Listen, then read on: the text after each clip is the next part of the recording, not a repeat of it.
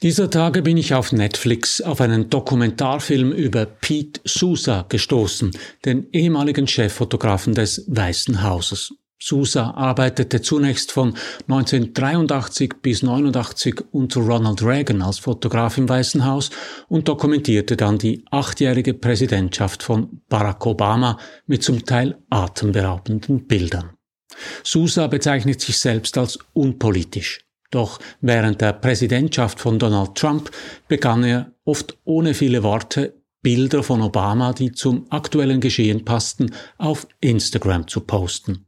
Er sah die Präsidentschaft als Institution durch Trump beschädigt. Seine Sichtweise hat mir zu denken gegeben, gerade vor dem Hintergrund, dass die Schweizer Bundesverfassung diese Woche ihr 175-jähriges Jubiläum feiert. Ich glaube, auch bei uns ist das Bewusstsein verloren gegangen, dass der Regierungsrat und der Bundesrat Institutionen sind, die immer größer sind als die Personen, die sie ausfüllen. Mein Wochenkommentar über den Unterschied zwischen Präsident und Präsidentschaft. Mein Name ist Matthias Zehnder. Ich gebe Ihnen hier jede Woche zu denken. Mein Thema Medien, die Digitalisierung und KI. Mein Angebot konstruktive Kritik. Wenn Ihnen das gefällt, drücken Sie doch den Knopf für Abonnieren, dann verpassen Sie meinen nächsten Kommentar nicht.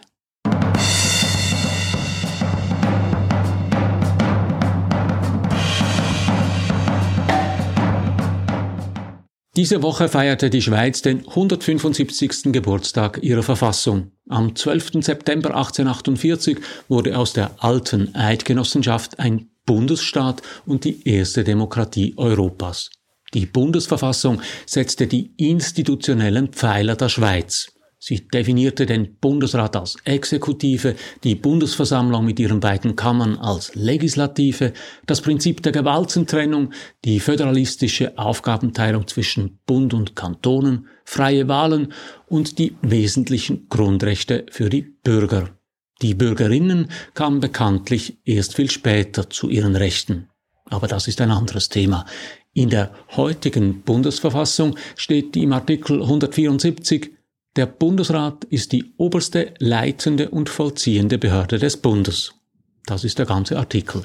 Er bildet den konstitutionellen Rahmen für den Bundesrat als Institution. Ganz ähnlich regelt die amerikanische Verfassung die Präsidentschaft. Im zweiten Artikel der Verfassung heißt es im Abschnitt 1.1, The executive power shall be vested in a President of the United States of America. He shall hold his office during the term of four years. Dann folgen die Bestimmungen für die Wahl des Präsidenten. Die amerikanische Präsidentschaft ist eine verfassungsmäßig definierte Institution. Sie umfasst nicht nur das Amt des Präsidenten selbst, sondern das gesamte System und die Strukturen, die die Rolle und Funktion des Präsidenten im amerikanischen Regierungssystem definieren. Die Verfassung verleiht dem Präsidenten Macht in Form von Befugnissen, wie zum Beispiel das Vetorecht gegen Gesetze und die Rolle des Oberbefehlshabers der Streitkräfte. Gleichzeitig bettet sie die Präsidentschaft ein in ein System von Checks and Balances. Die exekutive Gewalt des Präsidenten wird durch die legislative Gewalt des Kongresses und die judikative Gewalt des obersten Gerichtshofs ausbalanciert. In der Schweiz ist das sehr ähnlich, nur dass die Institution Bundesrat nicht nur aus einem, sondern aus sieben Menschen besteht. Mir scheint, in den letzten Jahren ist in Vergessenheit geraten, dass der Bundesrat eine Institution ist. Das hat auch mit der Sprache zu tun. In den USA unterscheidet die englische Sprache zwischen President und Presidency. Der President, das ist die Person, die das Amt des Präsidenten gerade innehat. Die Presidency bezeichnet die Institution, das gesamte Amt der Präsidentschaft einschließlich seiner Geschichte, Macht und Rolle im US-Regierungssystem. Ein vergleichbares Wort gibt es in der Schweiz nicht. Auf Bundesebene gibt es keine Bundesratschaft und auf kantonaler Ebene keine Regierungsratschaft. Vielleicht ist deshalb das Bewusstsein dafür weniger ausgeprägt, dass ein Bundesrat oder Regierungsrat nicht Bundesrat oder Regierungsrat ist, sondern lediglich für beschränkte Zeit ein Amt im Rahmen einer Institution bekleidet. Die Bundesratschaft ist immer größer als der einzelne Bundesrat. Im Englischen sagen Politiker gerne I'm humbled to serve. Ins Deutsche übersetzt heißt das etwa, ich fühle mich geehrt, dienen zu dürfen. Doch im Wort humbled steckt mehr als nur Ehre. I'm humbled drückt eine respektvolle und demütige Haltung gegenüber dem Amt aus, Dankbarkeit und Bescheidenheit und die Anerkennung dafür, dass der Dienst oder die Rolle, die jemand übernimmt, größer ist als die Einzelperson selbst. Und genau das ist der springende Punkt.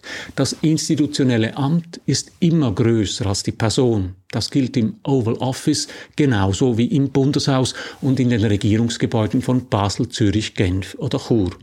Und dieses Bewusstsein scheint mir verloren gegangen zu sein. In Basel, Zürich und Genf und auch in Bern.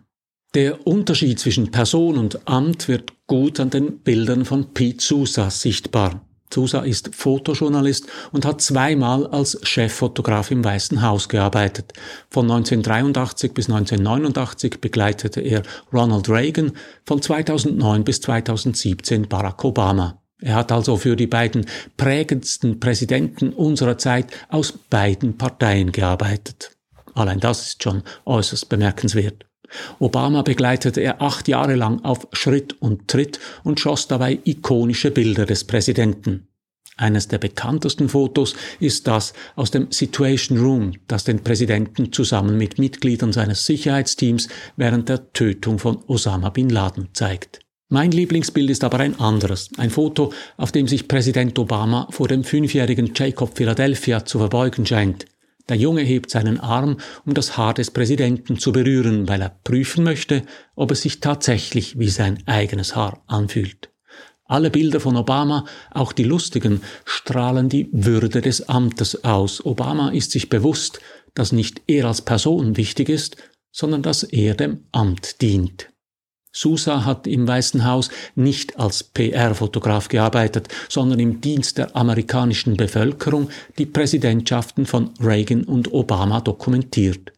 Die Aufgabe des Fotografen im Weißen Haus sei es, die Präsidentschaft für die Geschichte festzuhalten, sagt er. Allein während Barack Obamas Amtszeit hat er fast zwei Millionen Fotos geschossen. Jedes einzelne dieser Bilder landet im Nationalarchiv und wird nach Ablauf allfälliger Geheimhaltungsfristen der Öffentlichkeit zugänglich sein. Er sagt, am Tag der Razzia gegen Bin Laden habe er wohl mehr als tausend Bilder gemacht und eines Tages würden die Leute jedes einzelne davon sehen können, wenn sie wollen. Während der Präsidentschaft von Donald Trump begann Pete Sousa damit, auf Instagram die Auftritte von Trump mit Bildern ähnlicher Ereignisse aus der Zeit von Barack Obama zu kommentieren. Begonnen hat es mit einem Bild der Vorhänge im Oval Office.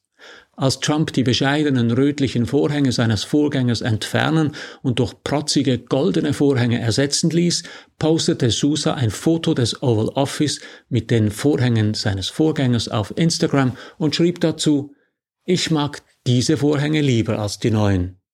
Er sei kein politischer Mensch, sagt er im Film The Way I See It. Es gehe ihm nicht um Politik, sondern um die Institution. Er habe die Politik von Reagan nicht immer gemocht, aber Reagan habe verstanden, was es meine, Präsident zu sein. Auf den Fotos, die Sousa von Reagan und von Obama geschossen hat, ist das sichtbar. Reagan und Obama dienen der Präsidentschaft. Bei Trump war das anders. Donald Trump war sicherlich ein Extremfall. Es war deutlich zu sehen, dass er seine Person sehr, sehr wichtig nimmt. Da war nicht viel Bewusstsein für Humble Service, und zwar weder für Humble noch für Service. Das hat nichts mit der Politik von Trump zu tun, es betrifft die Art und Weise, wie er sein Amt ausgeübt hat. Es begann damit, wie er ohne viel Vorbereitung und ohne Absprache mit der Administration seines Vorgängers ins Weiße Haus einzog, und es reicht bis zu den Geheimdokumenten, die im Badezimmer seiner Residenz in Florida gefunden wurden. In abgeschwächter Form scheint mir das aber für viele Politikerinnen und Politiker zu gelten. Das Bewusstsein, dass die Institution immer größer ist als das Amt, ist geschwunden. Ich glaube, so mancher Bundesrat oder Regierungsrat glaubt tatsächlich, dass es um seine Person geht, dass er Bundesrat ist. Vielleicht ist das ein Ausdruck davon, dass wir durch die sozialen Medien im narzisstischen Zeitalter leben, vielleicht ist es die Folge einer gewissen Geschichtsvergessenheit. Ich weiß es nicht. Es ist im Deutschen weniger üblich davon zu sprechen, dass eine Person als Bundesrat dient oder Dienst tut, aber genau das ist gemeint. Ämter wie Bundesrat und Nationalrat, Regierungsrat, Landrat oder Großrat sind Institutionen. Die gewählten Personen dienen den Institutionen jeweils für einige Jahre. Die Institutionen sind aber immer größer, älter und wichtiger als die Menschen, die die Ämter bekleiden. Auch daran erinnert uns das 175-Jahr-Jubiläum der Schweizer Bundesverfassung. Vielleicht wäre es gar nicht so schlecht, wenn die Staatsarchive oder das Bundesarchiv einen offiziellen Fotografen beauftragen würden, den Alltag der Institutionen für die Geschichte festzuhalten. Ich denke dabei keinesfalls an einen Hoffotografen, sondern an einen Geschichtsschreiber mit Kamera. Er oder sie müsste wie Sousa die höchstmögliche Sicherheitsfreigabe haben und überall dabei sein können. Mit dem Ziel, nicht die Personen ins rechte Licht zu rücken, sondern die Institution Bundesrat oder Regierungsrat abzubilden und zu dokumentieren. So wie Pete Sousa. So viel für heute. Drücken Sie doch noch schnell den Abonnieren und den Gefällt mir Knopf, dann hören wir uns in einer Woche wieder. Alles Gute.